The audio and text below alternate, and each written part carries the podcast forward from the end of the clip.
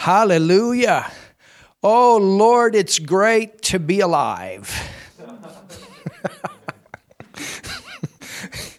Father, we, we just thank you. You chose us to live at this time, in this city, in this nation, in this generation. You have a purpose and plan. And Father, I just pray in the mighty name of Jesus that you give us revelation. I pray that you speak to our hearts. I pray, Father, that this just not be information, but rhema word where you have spoken directly to us, Father, about things even pertaining to our time right now. And I thank you, Father, for your wonderful word that you've given us. I thank you for this prophetic book that we can study. Lord, the center for all Bible prophecy. And Holy Spirit, you're the one that is the author of the Bible. You bring all things into our remembrance. You also show us things to come. And so we ask you to do that right now as we learn our, our Father's word by you giving us revelation, Holy Spirit. In Jesus' name we pray and we believe. Amen. Amen. You can be seated. You can open your Bible to the book of Daniel. And as you already know, this is our English night. We do that on Tuesday and Thursday right now. And tonight we begin a brand new chapter. It might be that we actually finish this chapter as well. So I want you to go to Let's just read the last two verses of chapter 5 so we can pick up where we left off in our last teaching. You remember that Belshazzar was a king that was given many chances to repent. He was the grandson of Nebuchadnezzar. Nebuchadnezzar had become a believer at the end of his reign, but grandson did not follow in the ways of grandfather. Grandson didn't learn by the ways of his grandfather. He Nebuchadnezzar was a very prideful king at one time, and on his last chance, while he was out in the wilderness after his throne had been taken over, he finally did come to his senses and received salvation. And then he went back and was on the throne at Babylon and ended his reign in a good way. But the grandson took the treasures and used them to for pleasure, used them to party. The whole kingdom of Babylon had become a party place. And they had disrespected the Lord of Daniel in a very big way because one night while they were having this drunken orgy party, they got the treasures that they had taken out of the temple in Jerusalem when they took the Israelites captive and they used those idol those items in that party as a mockery against God. And in the middle of that party while they were all drunk and there were thousands of people there, there was that big handwriting on the wall None of his counselors, none of his astrologers, none of those that he called when he was standing there shaking to get an interpretation of what that was and what that meant, none of them could give him the interpretation. So, after 23 years, he finally contacts Daniel because grandma had remembered. He also knew, the word said that he knew better. He knew about what Daniel had done in the past, but basically he had ignored the, the prophet. He had ignored Daniel because he wanted to go his own way. So you can see that he was constantly going against his own conscience. He had seared his conscience so much to the point that even that night he did not humble himself. And as a result, when the, the handwriting came, the handwriting was probably the hand of the Lord God, our Lord Jesus Christ. And the message was, Your kingdom is finished, it's over. And at the same time that Daniel was standing there giving the interpretation, the Persians and the Medes were coming through underneath the wall where they had dammed up the river, and they came through and they took overtook the city that night, and they killed Belshazzar in a very violent way. And so we have the second kingdom now that comes into power. And you remember that this was part of the dream that Nebuchadnezzar had had. And the dream was Babylon was the golden head of this big statue that he saw in the dream.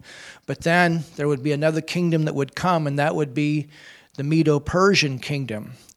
And that was the kingdom that was represented by the silver. Later on would come the bronze kingdom, and that would be Alexander the Great. Following Alexander the Great would come the Roman Empire. Then we have the iron and the clay down on the feet. And that's the revised Roman Empire, and we are at that time right now where that kingdom is in the process of being developed and established. And that is later on the time, the kingdom where the Antichrist will come out. We're going to be gone, praise God. But we're right there, we're at the end. And Jesus is coming again. Jesus is coming in this, this time between the legs of the statue and the feet. And that is what they didn't know about in the Old Testament a 2,000 year time period called the church age. And we are at the end of that time period.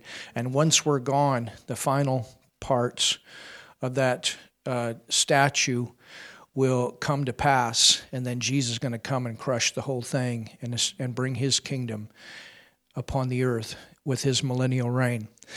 So look here at verse 30 in Daniel 5. It says, In that night was Belshazzar, the king of the Chaldeans, slain. In the Hebrew, it actually says that he was slain in a very violent way. And Darius, the Median, took the kingdom. Well, Darius was actually placed as king by Cyrus.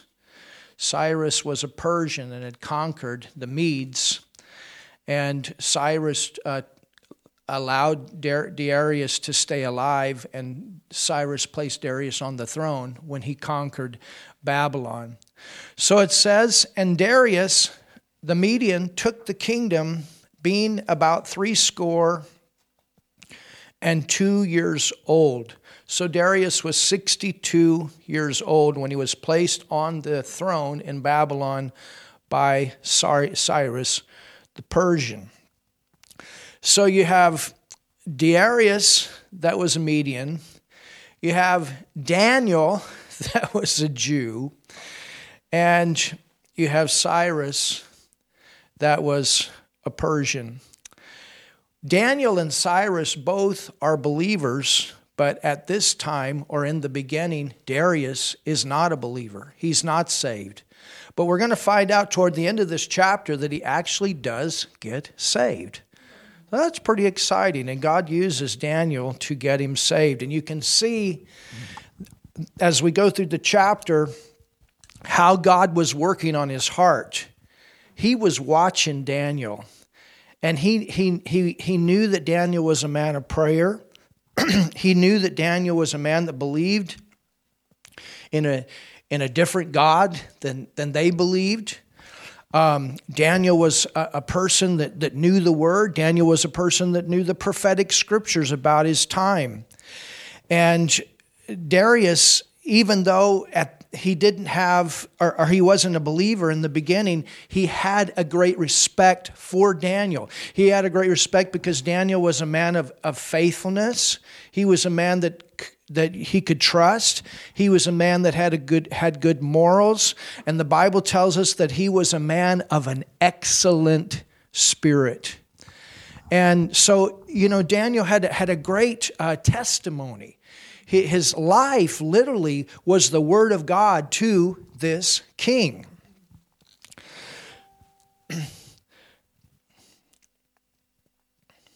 Go with me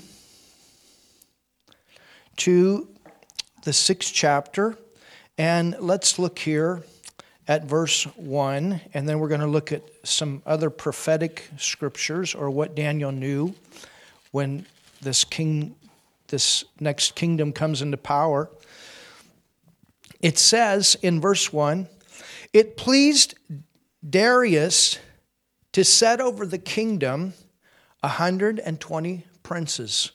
So we've got a new king that's come in, and now he's going to place a government into position under him. It says, It pleased Darius to set over the kingdom 120 princes, which should be over the whole kingdom. And over these, so you've got 120.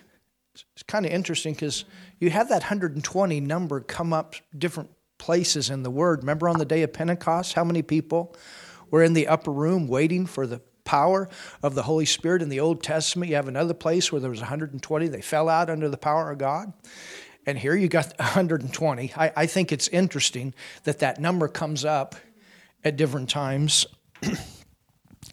it says 120 princes, which should be over the whole kingdom, and over these three presidents.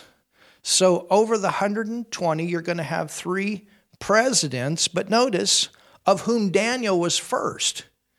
So out of the three, then there's one that stood out.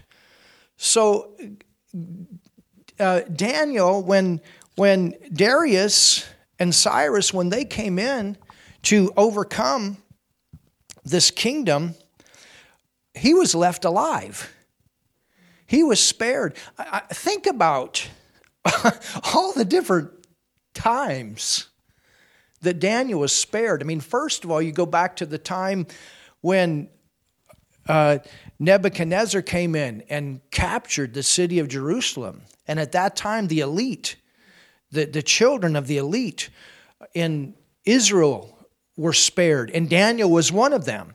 And then you think about the time when King Nebuchadnezzar had that dream, and, and he was going to kill all of the, the, the, uh, his his counselors and Daniel was also part of that and and then God moved supernaturally and spared him at that time.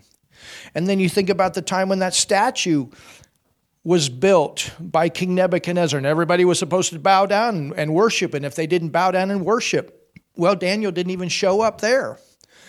And Shadrach, Meshach, and Abednego, their lives were, were spared in the fiery furnace. And I'll tell you something if they had died, Daniel would have been next. You understand? Because he didn't show up, but everybody had to bow down to that statue. And Daniel definitely was not going to bow down to that statue and worship those Chaldean gods. And then you had that this situation here where Belshazzar comes in. And, you know, he's the, he's the prophet in the land. And his life was spared, and not only was his life spared, but Darius had had um, a, a respect for him. Some way God put him in this position where Darius, you know, he was the one. Think about it.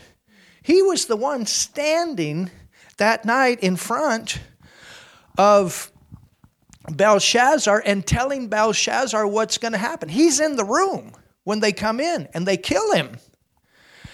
And, you know, I don't know that Darius knows, you know, the difference. I, I don't know how it is that God worked, but you can see the hand of protection upon Daniel in the middle of all of this. And I think this is something that, that is good for us. No matter what comes, we're going to be protected no matter what comes in our time, we can believe God when we stay with that word that He's given us, and we when we hold on to these prophetic scriptures, we're going to go through. We're going to go through. We're going to make it.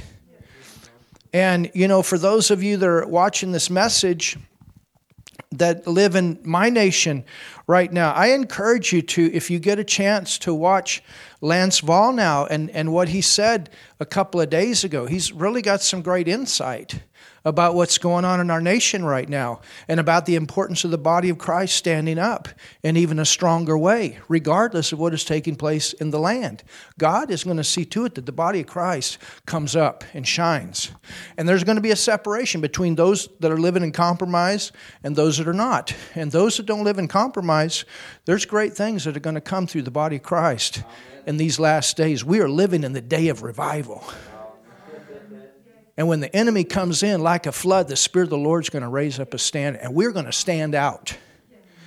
And that's what happened. Some way, Daniel, in the middle of all this, he was always finding himself in a position of influence.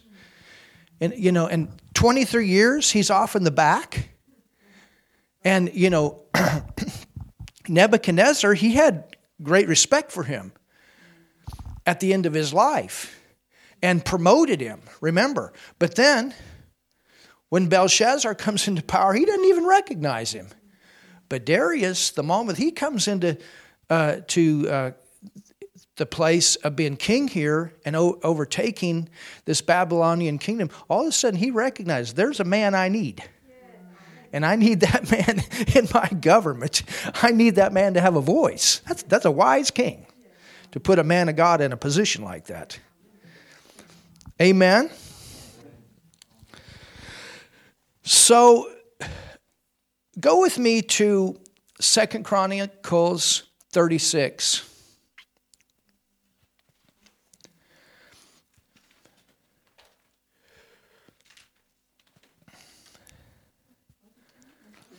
Second Chronicles chapter 36.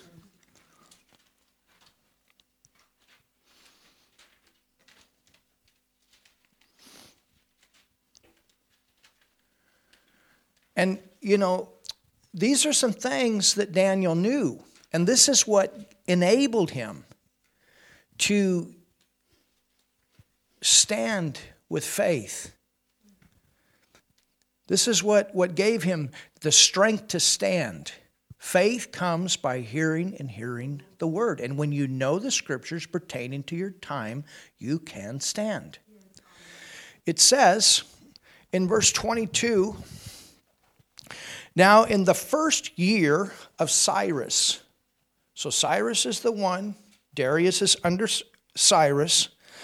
Now, in the first year of Cyrus, king of Persia, that the word of the Lord, look at this, spoken by the mouth of Jeremiah. Remember, Daniel was studying Jeremiah. Might be accomplished, the Lord stirred up the spirit of Cyrus. Who? So Cyrus had something going on with the Lord. You understand? King of Persia that he made a proclamation throughout all his kingdom and put also in writing, saying, Thus saith Cyrus, hallelujah, king of Persia, all the kingdoms of the earth. Now look at this. Hath the Lord God, who is that? Who's the Lord God in the Old Testament? We know that to be our Lord Jesus Christ. Cyrus was a believer. Amen? All the kingdoms of the earth. Wow.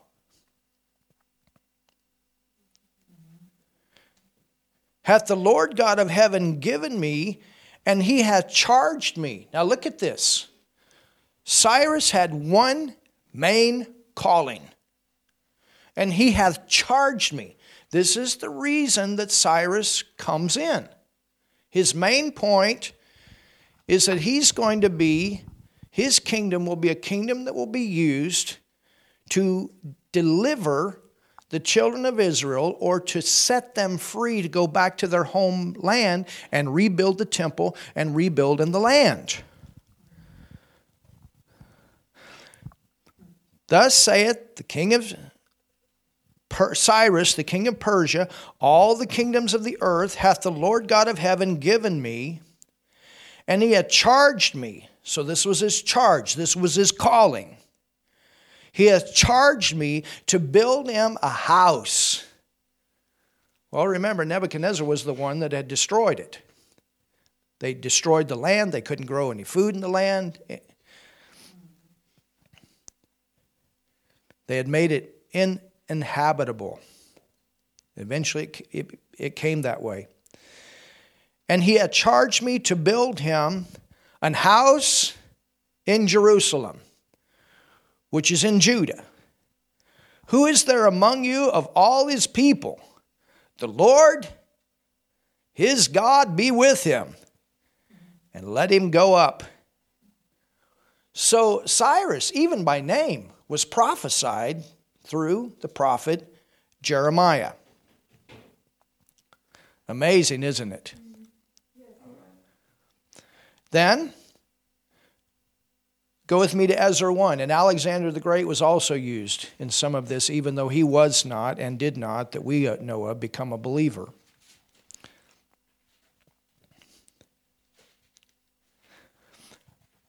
Go to Ezra.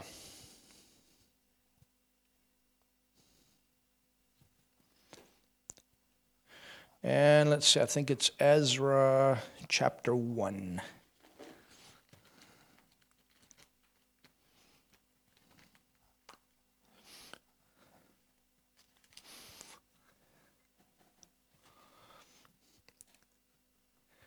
In Ezra chapter 1, I think it's verse 1, it says, it talks about the building of the temple. Thy foundation shall be laid.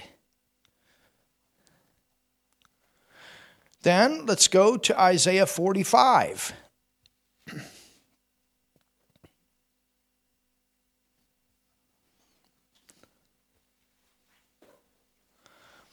Isaiah 45 and look at verse 1.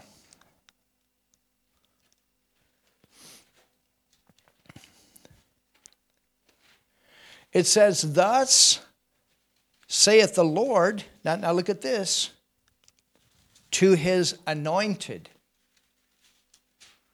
So, so we have a king that walked in his anointing. You understand? If a king follows the Lord, he can walk in an anointing. There's an anointing to be a king. Thus, and what's the anointing? The anointing is the ability to do what God has called you to do. It's the power, it's the strength, the ability, the hand of God upon your life to do what God has called you to do. Thus saith the Lord to his anointed, to Cyrus, whose right hand I've holden, to subdue nations before him, and I will loose the loins of kings. Wow to open before him the two leaved gates, and the gates shall not be shut. I will go before him and make the crooked paths straight. I will break in pieces the gates of brass and cut in sunder the bars of iron, and I will give thee, look at this, the treasures. So Isaiah prophesies about the kind of power that the Persians will have, that their armies will have as they go into these different nations and conquer. And none of these nations will be able to over will be able to defeat them. And in the process of defeating these other nations they will get the treasures. Well i wonder what those treasures are going to be used for. Much of those treasures are going to be used he's going to give to the Israelites to go back and rebuild in their land. Well, that's a good thing, isn't it?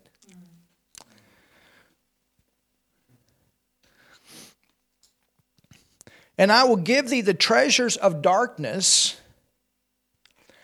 and hidden riches of secret places, that thou mayest know that I, the Lord, which call thee by thy name, am the God of Israel. Why was he such, Cyrus, such a powerful king? Why did he have such a powerful kingdom? Why was he able to conquer? The main reason was, and it is this way, the way that he treated the Jews. I will bless them that bless you, I will curse them that curse you. He had an anointing, a calling upon his life to help them to go back to their land and be reestablished in their land. It's the same today. The principle is the same. God blesses the nation that will stand for the nation of Israel, that will support that land, and there's a curse when nations do not support that land. All right, let's go back to Daniel, the sixth chapter.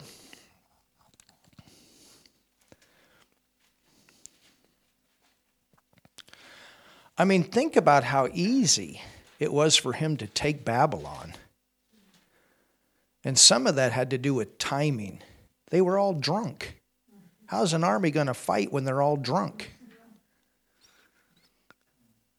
Nobody's guarding the gates, nobody's protecting the city. They're all wrapped up in a party.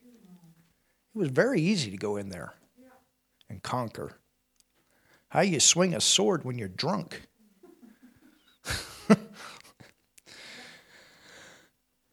so, Daniel 6,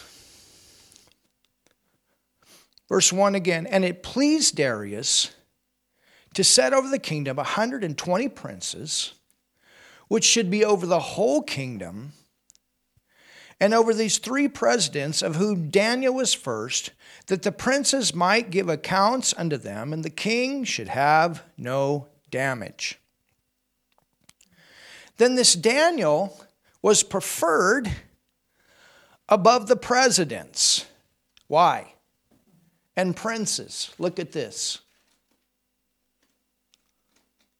Because an excellent spirit. Wow. An excellent spirit. That is what causes a saved person to stand out. Because an excellent spirit was in him and the king, look at this, and the king, because of what he saw in Daniel, and the king thought to set him over the whole realm. That's how much trust. Basically, you could say that this king gave Daniel the keys to the kingdom. Powerful, isn't it? But there were others that were not like Daniel. Verse 4 Then the presidents, that was the other two, we don't know who they were, and princes sought to find an occasion against Daniel. Why? Here comes that thing called jealousy. Jealousy is such a rotten fruit of the flesh.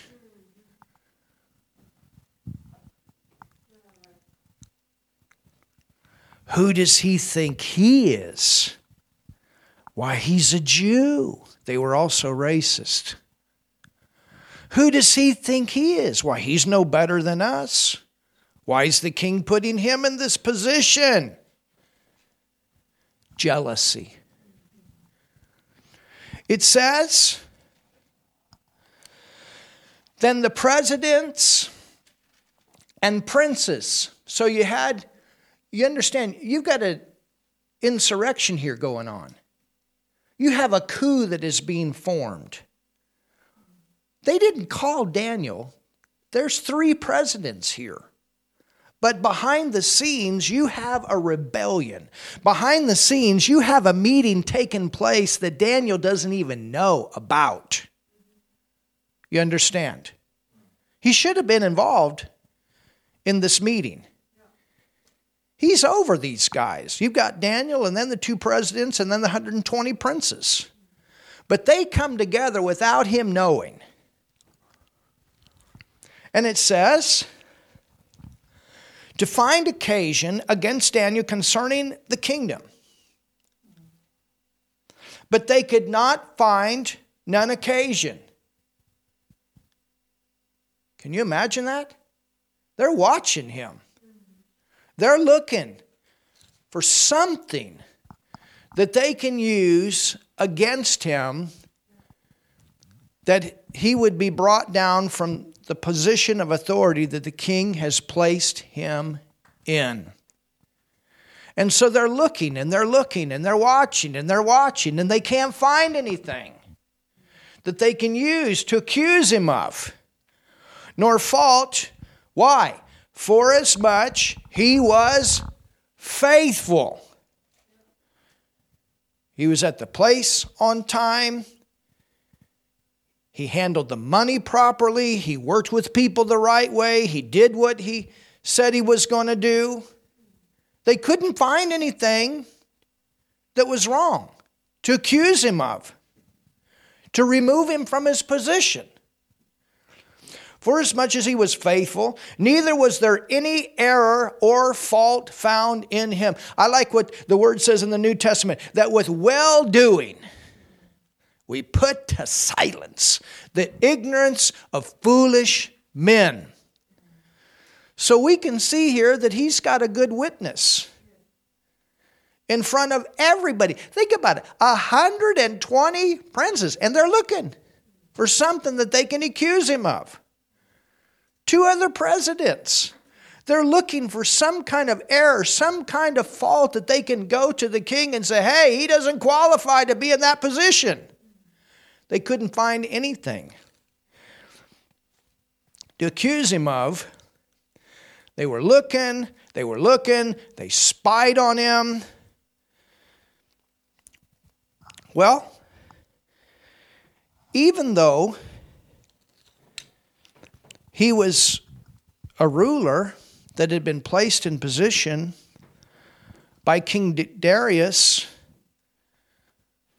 who was placed in position by the Persian king, even though he was still faithful to God. He was still faithful to his own home land, to his own nation. He still held on to the word of God that he had. He still held on to the ways of God. Think about all the different opportunities that he had to follow the Chaldean ways in the beginning. Now we have a whole new kingdom that has come in, but he does not he he he does he's not shaken one bit two different kingdoms, two different belief systems, but Daniel stays faithful. And remember that the capital punishment of the Babylonians was to be thrown into the fiery furnace, but now we've got a new kingdom that has come into position. And capital punishment for the Persians is to be thrown to the lions. That was their method of capital punishment to the criminals with the highest crime. They kept these lions hungry all the time. And the reason that they did that is anytime that they would throw someone into the lions, the lions would eat them. So it's a little bit different than the fiery furnace.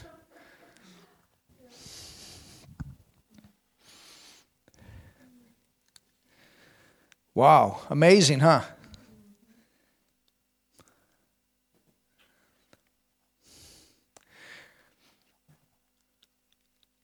Verse 5.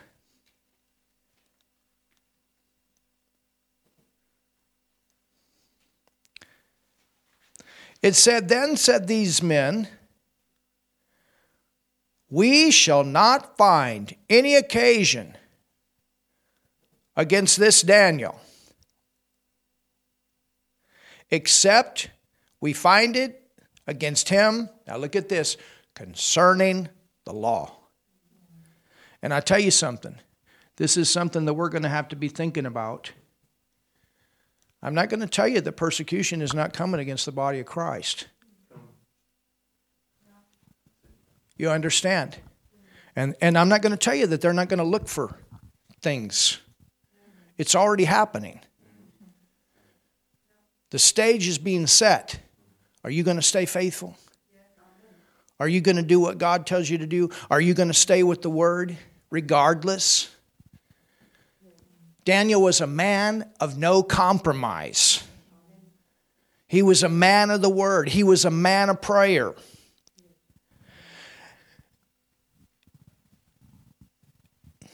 The only thing that they had that they could use against him is that he was not worshiping their gods. That he, was, that, that he did not believe in their belief system. You understand? I mean, think about how much God had brought him through. But remember, he's been in the Word for 23 years now, from the time of Nebuchadnezzar on. He's got himself worded up, he's got himself prayed up. And, and I, I think this is amazing because look what he does. It says here, again, in verse 5, it says, Then said these men, we shall not find any occasion against this Daniel. There's nothing that we can find to accuse him of. To, to bring him down from this position that King Darius has put him in, except we find it. And this is the reason that terms are being used right now that uh, when, when we talk about moral issues, it's being considered hate speech. We're the haters. We're the ones that don't want to accept the way that, that people are. We're racist and all these different things that they're coming up right now. We're not racist. We love people. You know, I don't, I don't know about you, but I was excited we had 12 nations in church last Sunday. And I'm looking forward to the time it's going to be many more. God loves nations. We love people. If they're black, they're white, they're red, they're yellow, we like them all. We love them all.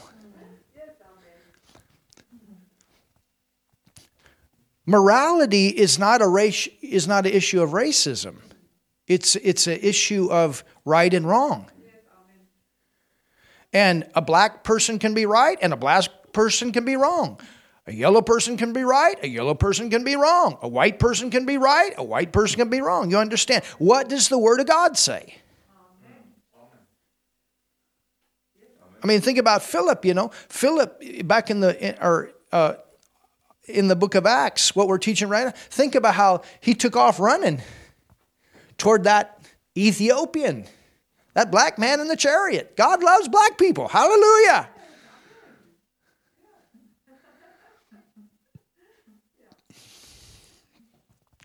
And this love of God, it doesn't even see the color of a person's skin, it doesn't even see the nation that a person is from. What it sees is if I can get Jesus in that the heart of that person, their whole life will change. And they'll have a relationship with God. I, I still remember, you know, when we were doing our evangelistic meeting in Kenya, and that night that Bishop Joseph introduced me before I got on the platform, it was our biggest night. We had about 10,000 10, people.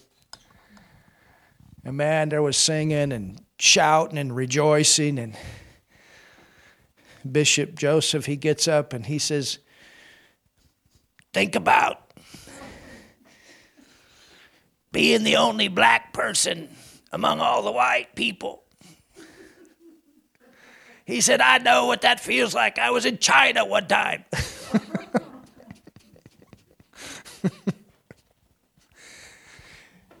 he said, So tonight we have a white preacher with all us black people. I wasn't even thinking, but I looked out. He was right.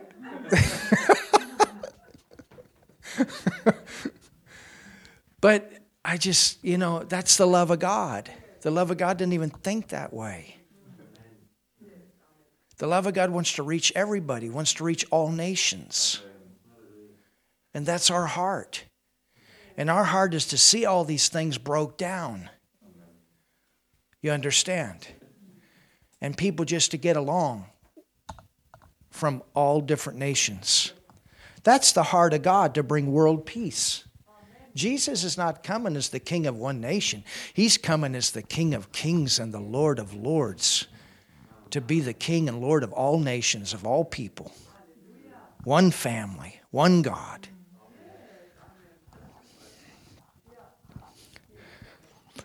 Now, sure, from our cultures and things like that, we all got some stuff we could work on. There's strengths in our cultures and there's some weaknesses in our cultures. But let's do it according to the word. It's not because you're from this nation that you're a thief. You understand? It's not because you're of this nation that, you know, let's let the Word of God be the thing that goes into the heart of people and brings out their new nature. And whatever those weaknesses are, God can take and turn that whole thing around and, and, and, and bring a strength out. I was talking to somebody just I don't know, a couple days ago, and they're saying, "Yeah, Germany, oh, Germany in the past, and we grew up in school, and everybody got reminded of the past, and and you know we still need to feel bad about our past and what we've done, and you know, and this was a younger person, and and and somebody, uh, they just brought that out. They said, "Well, what did you have to do with it?" That was your grandfather. You understand? And, and it's the same here. You know, somewhere we have to go beyond. When, when, we, when we become new creations in Christ, old things are passed away, and we are brand new creations in Christ. And I tell you something right now, the body of Christ does not need to keep repenting and praying and asking God for forgiveness for the past of Germany. It's done, it's over with. We go forward here. We learn from it, we learn from the mistakes, but we go forward. You understand? God loves Germany. And God wants the people in this nation to feel good about themselves. That's the love of God. That's the heart of God. And what Satan meant for something terrible and evil, God wants to turn that around for good. And then the people can say, Look what the Lord has done.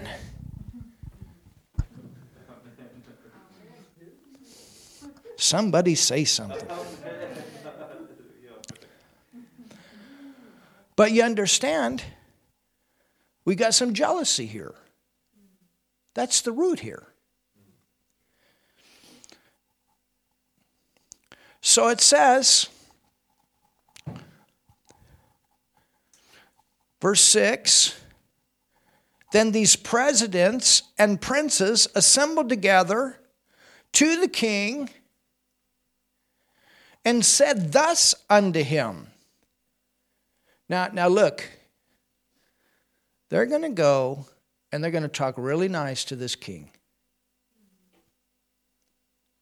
King Darius, live forever.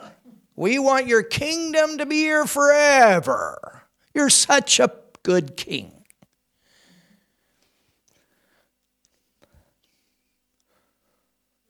All the presidents, look, look here, all the presidents. So they went to the king, they said, King, all, look, all the presidents. Is that true? Daniel was not involved in this meeting.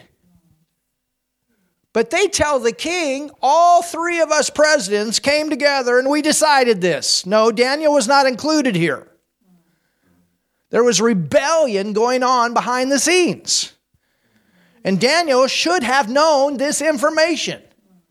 They made a decision here without him knowing something that he should have known.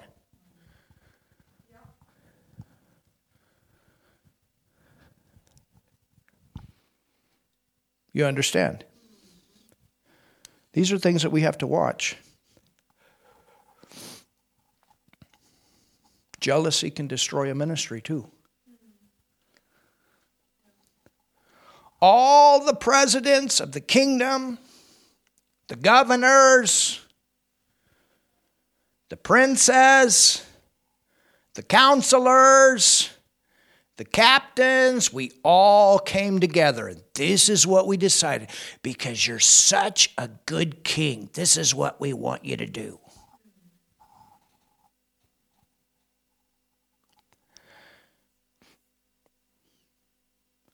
We've consulted together to establish a royal statute and to make a firm decree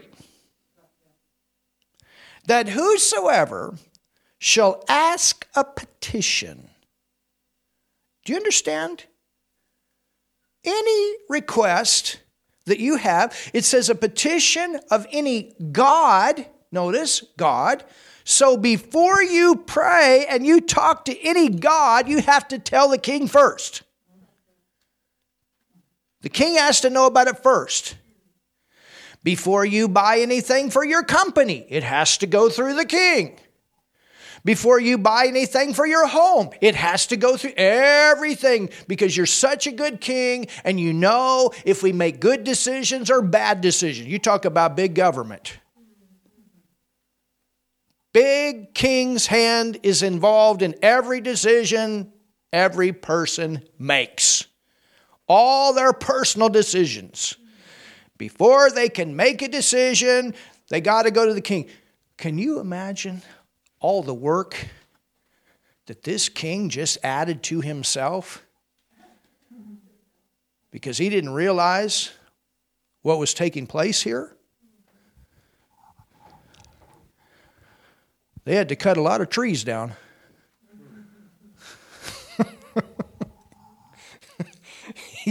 you understand, maybe. That whosoever shall ask a petition of any God or man, and, and king, let's just do it for 30 days. We honor you, we respect you, and we want you involved in everybody's life. For 30 days, save of thee, O king. he shall be cast into the den of lions. So if you order, order anything through your business for your business and you don't go through the king and the king doesn't put his signature upon it, you're going to be thrown to the lions. If you go and ask anything of a God that you worship, and you don't go before the king and ask the king if that's okay before you talk to your God, you're thrown to the lions. Do you know what this king was doing every day after he signed this? He was sitting at the table the whole day. And could you imagine if you had a request? I wonder how long it would take for you to get an answer. There's a lot of people here. There's a lot of businesses here. There's a lot of work that's being done. All major decisions, all these decisions, you have to go through the king and he has to put his signature on. So that means he's going to have to take time to read it to find out what you want before you can get it. Wow.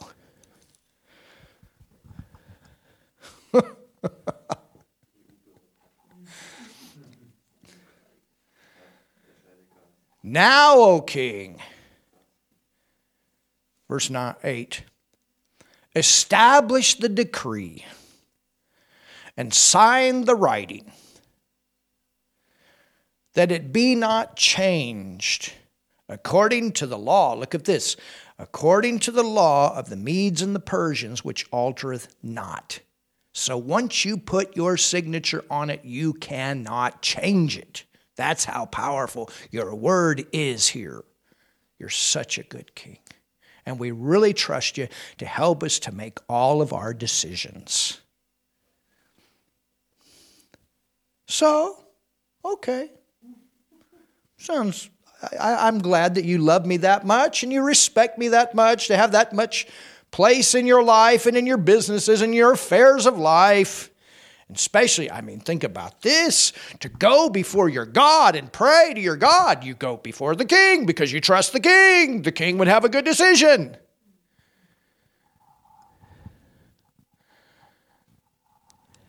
Talk about taking away the will of the people. Wherefore, King Darius signed the writing and the decree. But look at verse 10. Now, when Daniel knew, he didn't know before, but now he knows. He wasn't involved in that meeting. This was something that they did to, to set a trap for him to get him taken out of his place because of jealousy. Now, when Daniel knew that the writing was signed, what did he do? he didn't change anything. He went into his house, and his windows being open, he didn't shut the windows, he did it openly. He didn't stop being a Christian or being a saved person, you understand? Of course, New Testament is Christian, but you understand what I'm saying. and his windows being open in his chamber toward Jerusalem, he kneeled upon his knees three times a day and prayed and gave thanks before his God as he did aforetime. He did not change anything. Even though he had a position of power in the government, even though he was a prophet, even though he was a man of the word, he prayed. He knew where help came from.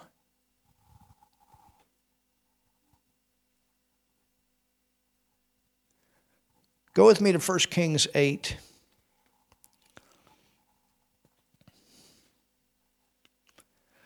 I mean, Daniel could have gone to the king. He could have taken a petition to the king. But I wonder how long it would have taken for him to get an answer. You understand? And he was not going to miss one prayer time. And his prayer time, he was committed. Daniel was committed to be on his knees before God, giving thanks and praying three times a day in the morning, at the noontime, and in the evening. And where did he get that? Where did he find that out? That was a principle that in the Old Testament he found out through his study of the Word. Look at this. It says in 1 Kings 8 and verse 33 When thy people, so notice this, when thy people, Israel, be smitten down, remember? They, they were smitten down. They were taken out of Jerusalem, out of Israel, into Babylon in captivity. So it says, When thy people Israel be smitten down before the enemy because they have sinned. Remember the compromise? That's why they ended up in captivity in the land of Babylon. Because they have sinned against thee, and shall turn again to thee and confess thy name and pray. You know what he's doing? A lot of his prayer is intercession for the nation of Israel, for the Jews, for their deliverance. He's standing in the gap. He is holding his own people through prayer. That's why we're doing a lot of praying right now. How, you know, I, I, I don't know if we realize sometimes how much. And, and maybe, maybe we won't see everything right now. I'm sure we won't. But maybe someday when, when we get to heaven, God will show us all the stuff that we prayed in tongues through that didn't happen because we prayed and how we got through and what was planned against us, but what we held back through our prayers. I'm telling you, pray in tongues. And I highly encourage you read that book of Dave Roberson's that we've recommended. Such an awesome book on praying in tongues and the importance of it and what it does. And that's why we do a lot. We pray with our understanding. We pray with other tongues. We're praying out the mysteries. We're praying out the plan of God. We're praying out the will of God. We're stopping things, holding things back, releasing the will of God in the earth.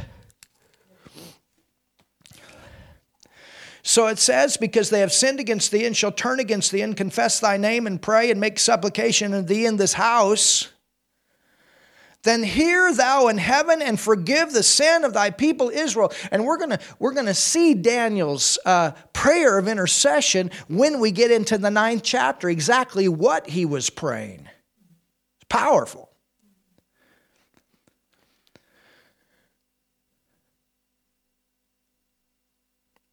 And confess thy name and pray and make supplication to thee in this house, then hear thou in heaven and forgive the sin of thy people Israel and bring them again into the land. Notice, bring them again to the land. It's part of his prayer, which thou gavest unto their fathers. If thy people, verse 44, go out to battle against their enemy, whithersoever thou shalt send them, and shall pray unto the Lord toward the city. So, what did Daniel do? He opened the window, and, and the, the window that he opened was faced from Babylon, faced toward the city of Jerusalem. Why did he do that? It was a visual for him.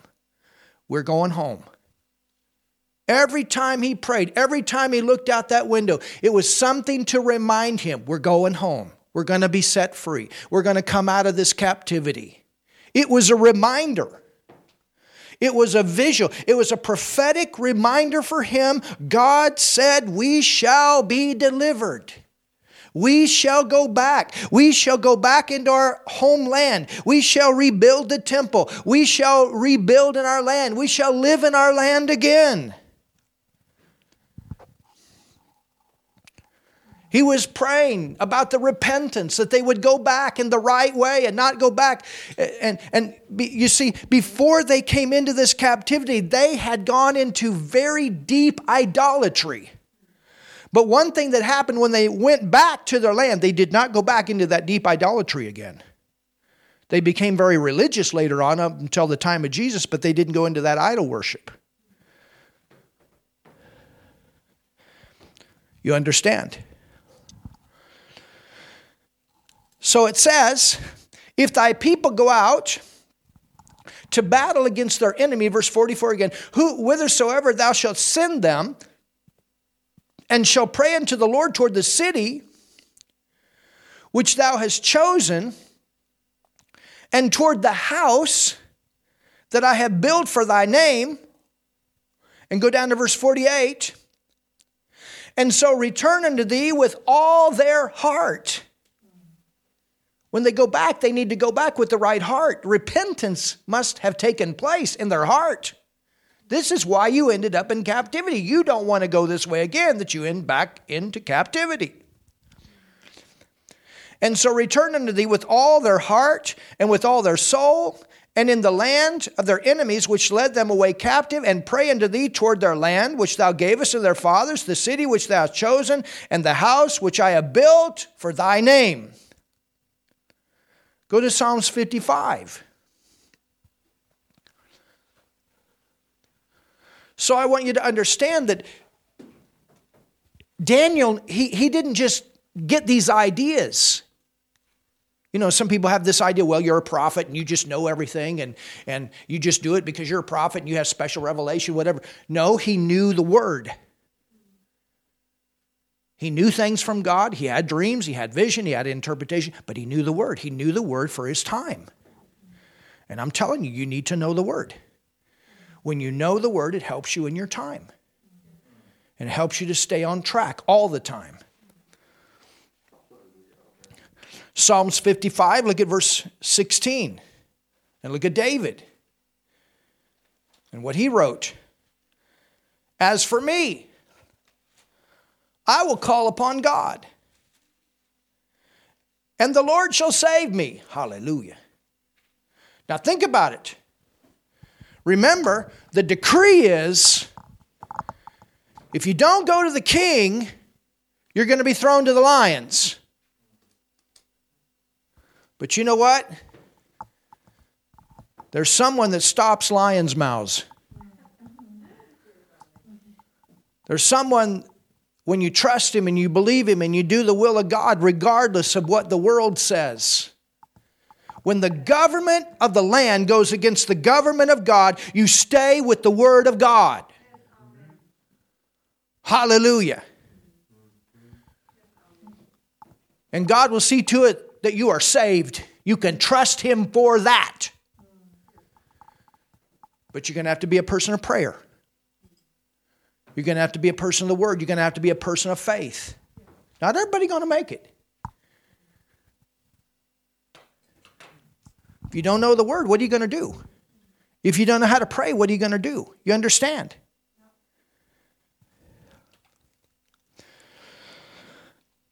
As for me, so, you know, regardless of what you do, this is what I'm going to do. As for me, I will call upon God and the Lord. Hallelujah. Who is that? Well, we know that to be our Lord Jesus Christ. Shall save me evening, morning, noon. And that's where he got it. So apparently that became a rhema to him or uh, something in him that this is what I'm going to do. He, he went back to David's example. He said, Okay, David, he prayed. He prayed in the morning. And, and you know, David, he escaped many times when Saul wanted to kill him. I think it was, what, 32 times that he came out of situations where Saul should have killed him. But supernaturally, he was protected, protected, protected. I mean, Saul was so out to kill David that he pulled the armies off of his own border and took and, got his entire army just to go out after David. Wow. But David knew how to pray. He was praying in the morning. He was praying in the noontime. He was praying in the evening. He was praying when the sun came up. He was praying when the sun came down. You understand? Well, somebody say something. It says evening, morning, noon will I pray. Of course, we know the New Testament says to pray without ceasing. We, we walk constantly in fellowship. And cry aloud. So Daniel, he opened a window. he didn't care if people heard him or not. So you can imagine these. What's he saying? What's he shouting? and you know, he's he's he's crying out prayers of deliverance, protection, to be set free. Can you imagine? To be delivered from captivity. Whoa. And he shall hear my voice. So when this information was known by Daniel, that if you don't go through the king before you request something of your God, when that information came to him, he wasn't afraid. Why? How many times had he been confessing salvation of the Lord? How much time had he spent praying and seeking the scriptures. He knew he was going to make it. He knew that they had to be preserved. The nation of Israel had to be preserved for the promise of God to manifest.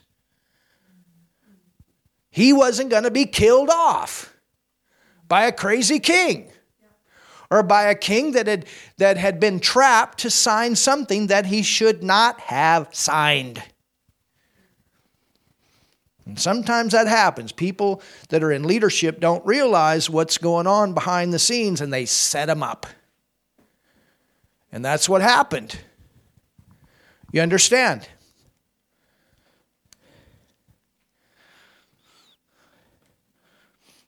I could say something here, but. I think it fits very pertinent to some things that are going on. I think we're on 41 executive orders. I wonder how many of those have really been read.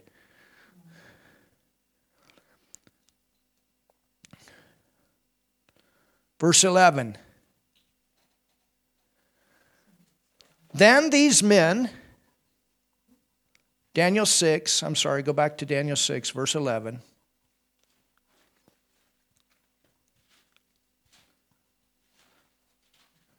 So Daniel's got his window open. He's praying three times a day. Then these men assembled and found Daniel. So they all showed up with their ears wide open. And found Daniel praying and making supplication before his God. Then they came near and spake before the king concerning the king's decree. Hast thou not signed a decree? King, you remember, we came to you. We brought this decree that nobody could even pray to their God unless they go through you first. Hast thou not signed a decree that every man that shall ask a petition of any god or man within 30 days, save if the O king shall be cast into the den of lions? King answered and said, Yeah, that's right. I did. According to the law of the Medes and the Persians, which altereth not. It was something that he had signed that nobody could change for 30 days. Basically, this was like a 30 day test. Hey, let's see, you know, we do this 30 days. I mean, if they had gone to the king and said, do this for a year, he probably wouldn't have agreed on it. But they said, hey, we'll just do it for 30 days. But think about Daniel. He could have said, okay, I just won't pray for 30 days. No way. He didn't miss one day. He just stayed right on track. He just kept going. That's one thing we've done here too. We just kept going no matter what. In fact, we haven't decreased with the ministry here, we've increased.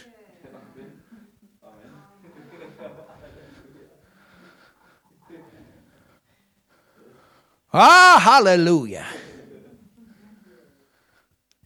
I think about Bishop Charles building that big old building in the middle of this crisis. Hallelujah.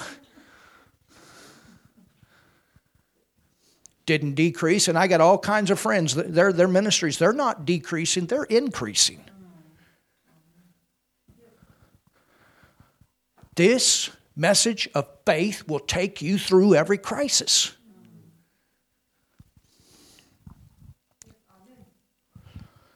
God's got a way. He's got a way for everyone to make it. We trust Him, we trust Him, we trust Him. And He's going to do it in a way that the church shines. And, and you know what? The darker it gets in the world, the brighter it's going to get in the church.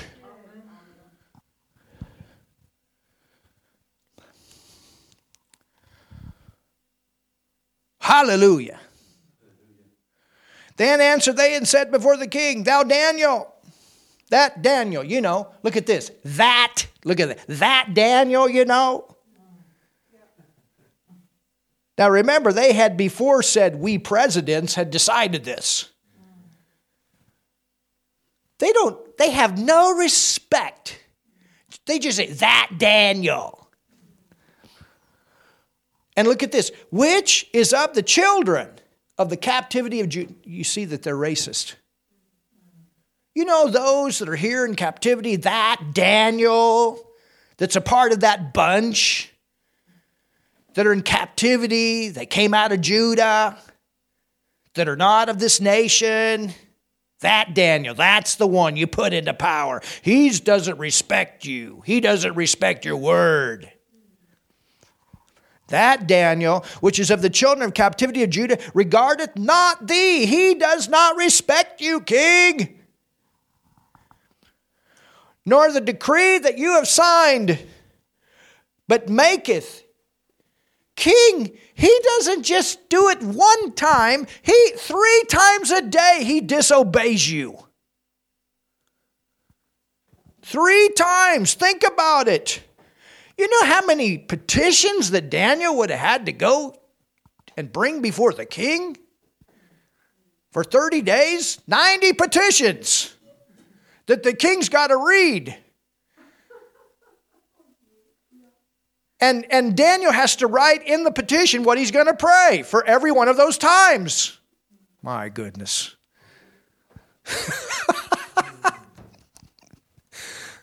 I don't think Daniel prayed like a parrot either. I believe he prayed out of his heart with his understanding. He didn't pray in tongues, but he definitely knew a lot of the word and he prayed out the word. And you can see what he prayed in Daniel 9 too, part of what he prayed there. He was an intercessor. That Daniel, which is of the children of captivity of Judah, regardeth not thee, O king, nor the decree that thou hast signed, but maketh his petition three times a day. He is a traitor. He's not for you. He's against you. He's in rebellion to you, King. King, we came here in a nice way. We said, Oh, King, live forever. We're so, we're so glad you're our king and we trust you, king, and we know that you have the wisdom of what we should ask for and what's good for us and what's not for good for us. But Daniel is in rebellion and he's the one that you just put in power under you, over us. What's he doing in this position of power? Get him out. He's in rebellion against you. He's not really for you, king. You understand this? But I'll tell you something the king knows better. The problem is the king cannot change his word. But look at, oh, this is so awesome because the king's been watching Daniel. And he knows, the king knows what's going on.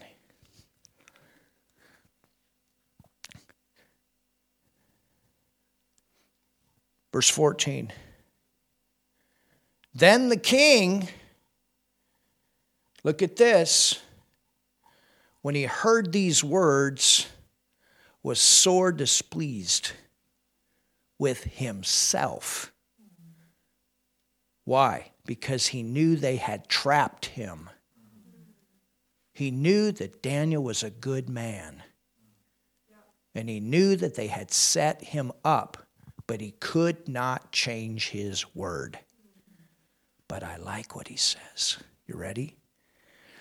And set his heart on Daniel to deliver him, and he labored. So he's thinking, he labored till the going down of the sun. Can you see the heart of Darius? He really cares about Daniel. Daniel's had a big impact in his life. Daniel's been a great witness to him. He knows there's something different about Daniel than everybody else. It's his witness, it's his, his, his faith in God.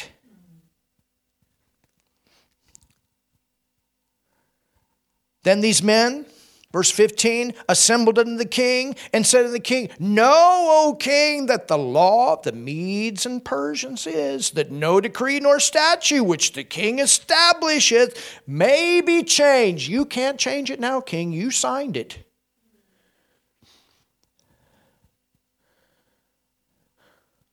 I also think that this is a great character of the king, that he holds his word. You understand? Then the king commanded, and they brought Daniel and cast him into the den of lions. Now the king spake and said unto Daniel, Look at this. Daniel, I've been watching you, and I know you're a man of prayer, I know you're a man of faith, and I know you trust your God. Thy God Look at this. Whom thou servest continually. Oh, somebody say something. This was not a Sunday salvation. This was not serve God one day a week and the rest the devil. This was a man that was totally committed to serving God, living for God, being an example for God. And this king had been watching him. He said, You have been faithful. The king knew he had been faithful to him, but he said, First of all, you've been faithful to your God. Wow, is that powerful? I don't know about you, I'm about ready to run.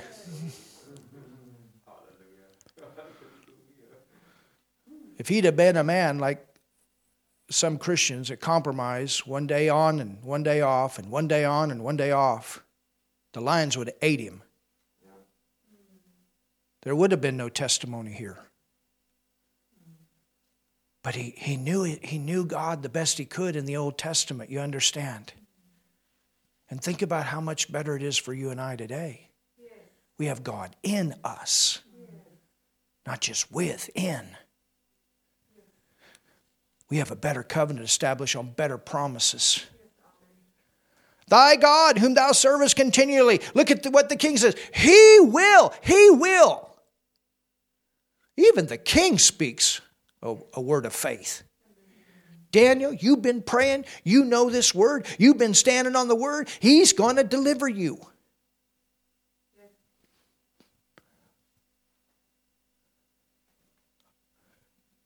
I mean, Darius, he's not even a believer yet, but you can see how he's getting close because he's been watching. And what do you think when he came out of that den?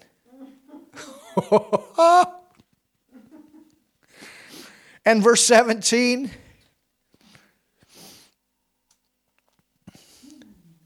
And a stone was brought and laid upon the mouth of the den. So they threw Daniel into these hungry lions. A stone was put in front, and the king sealed it. That they, they would put wax around the stone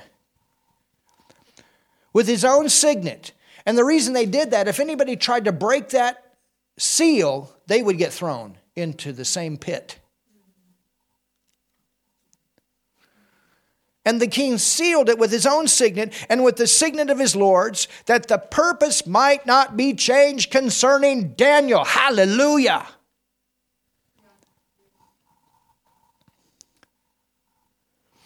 Nobody was going to move this stone.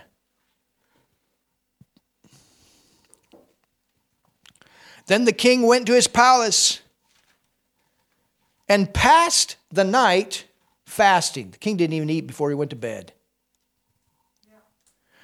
Neither were instruments of music. Apparently, the king would listen to the radio before he went to sleep.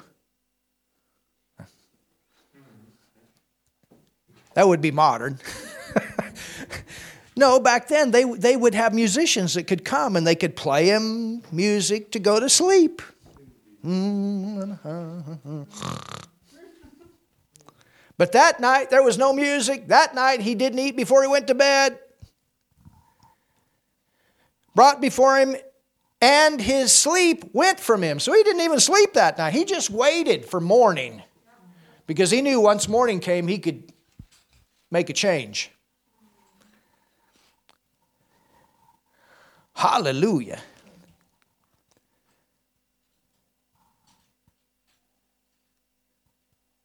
And what happened?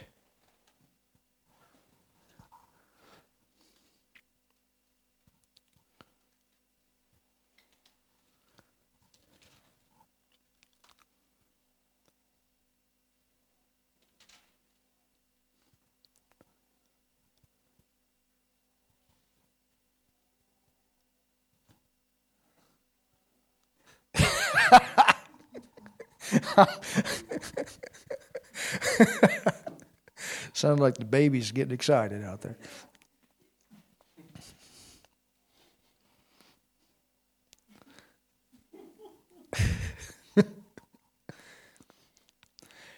you know, you can write this down. Hebrews 11 32. In verse 33, this is a reference to Daniel. He's in the hall of faith, and it says, Who through faith subdued kingdoms, wrought righteousness, obtained promises, and stopped the mouth of lions. How did that happen? Faith. Faith in what? Faith in the Word. Daniel had the Word. He had the Word of God. That's what gave him the faith to stand in the middle of this situation and supernaturally stop the mouth of these lions. And God came through. Verse 19. Then the king arose very, notice, very early. So maybe midnight, ding. the next day comes. I don't know. But he didn't sleep. And the moment it came to the next day, it says, The king arose very early in the morning and went in haste. Think about it. The king took off running to the lion's den. Can you see the heart of Darius for Daniel? Can you see how much influence that Daniel's life had on the king? Don't think that your life does not speak to other people. When you live it out the way that God has called you to live it out, when you live it out by the word, it's not just what we say, our actions speak. Oh, somebody say something. Then the king arose very early in the morning and went in haste unto the den of lions. And when he came to the den, he cried with a lamentable voice unto Daniel. And the king spake and said to Daniel, O Daniel, servant, look at this of the living God.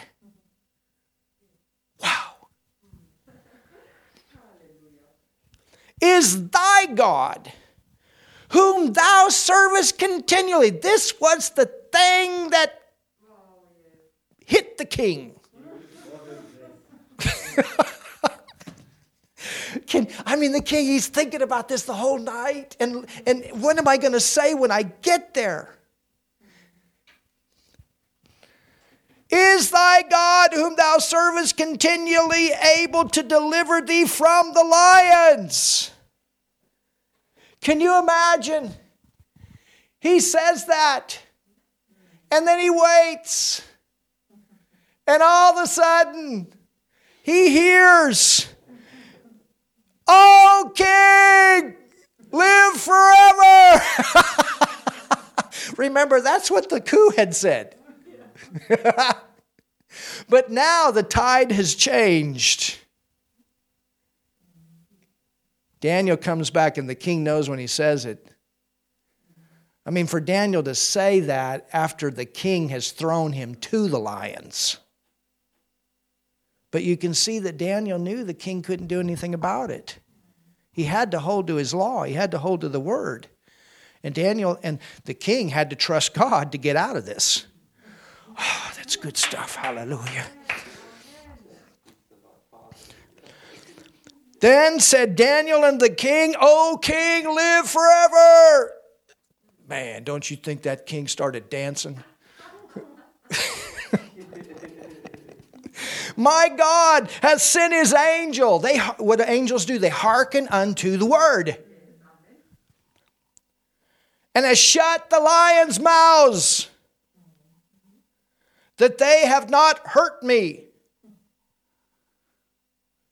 For as much as before him innocency was found in me, and also before also before thee, O king. Wow.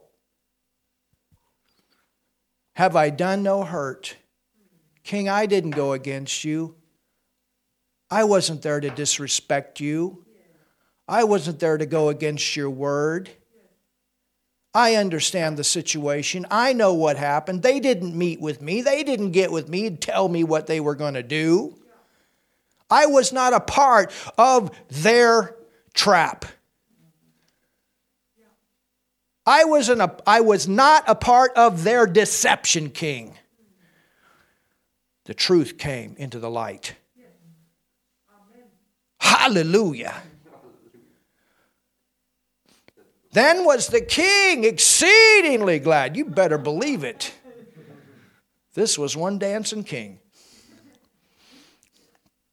for him and commanded that they should take Daniel up out of the den. So Daniel was taken up out of the den, and no manner of hurt was found upon him because he believed in his God. Hallelujah. And the king commanded, and they brought those men which had accused Daniel, and they cast them in the den of lions, them, their children, their wives. Why? Because everybody was a part of this. Somebody could have spoken up here and said, This is not okay. What you're doing to this innocent man. They all were involved. And the lions had the mastery of them and break all their bones and pieces wherever they came at the bottom of the den. Then King Darius wrote unto all the people, Oh,